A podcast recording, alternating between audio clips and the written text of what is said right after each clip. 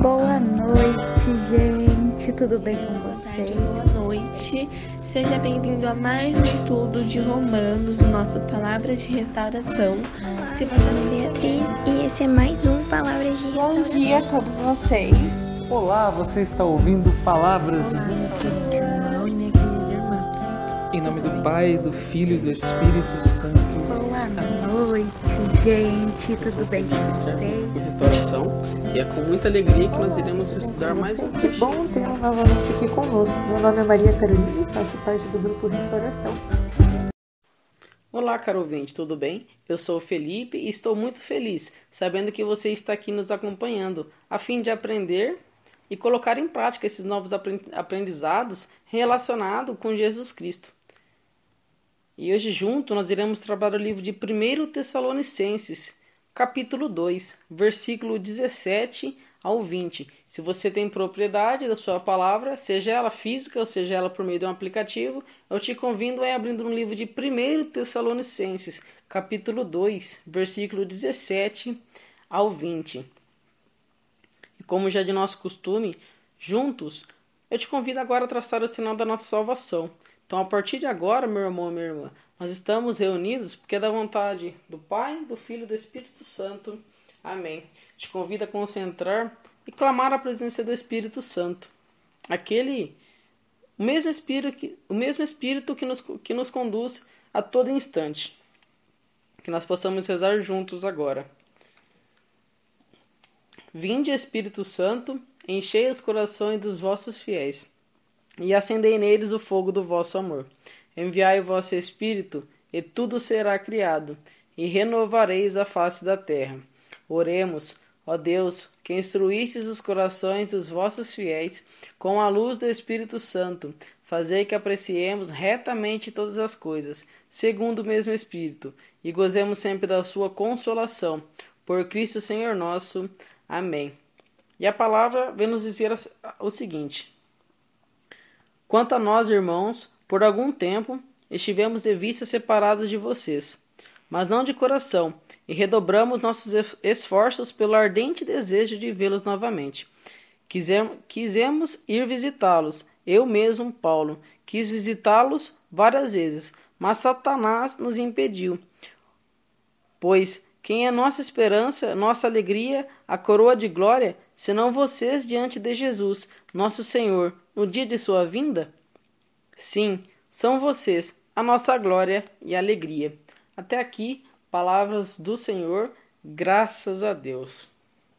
Aqui nós podemos observar um fato bem interessante, no qual quem está vivendo a missionária né, nessa região, região de Tessalonicenses, estavam sendo perseguidos. E quem estava perseguindo eles eram os judeus. E eles foram obrigados a fugir daquela região.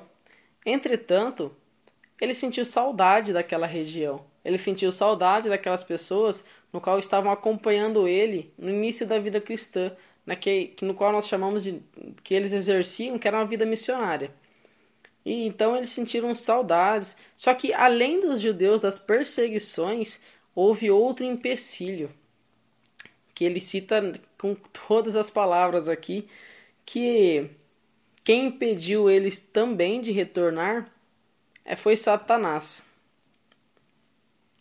E, e mesmo diante desse fato, que talvez por um breve momento nós pensamos, nós ficamos abismados com a forma que ele escreve, com, com essa clareza, mas só que ele por ser por se declarar filho de Deus, ele não tinha receio é, desse fato, pois era uma, uma verdade que ele estava ali escrevendo àquele povo.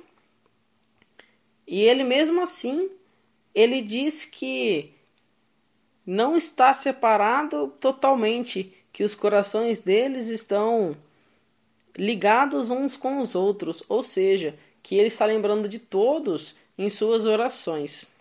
Isso é o que a palavra tem a nos dizer no dia de hoje. E eu trago uma breve reflexão. Quantas das vezes nós nos deixamos impedir de levar Cristo ao nosso amigo? Quantas das vezes nós deixamos que, por diversos motivos, que nós não vamos aqui classificá-los, enumerá-los, porque talvez seríamos, seríamos injustos em alguns motivos, mas quantas das vezes nós deixamos de simplesmente rezar pelo nosso irmão. Rezar pelas pessoas que nós gostamos é muito simples, é muito fácil. Mas é nosso dever, é nosso compromisso rezar pelas, por todas as pessoas. Sejam por aquela pessoa aqui, principalmente por aquelas pessoas nos quais não nos damos bem. Porque aqui ele fala que ele teve, ele teve desejo de ver aquele povo, mas ele não classifica quem ele queria ver.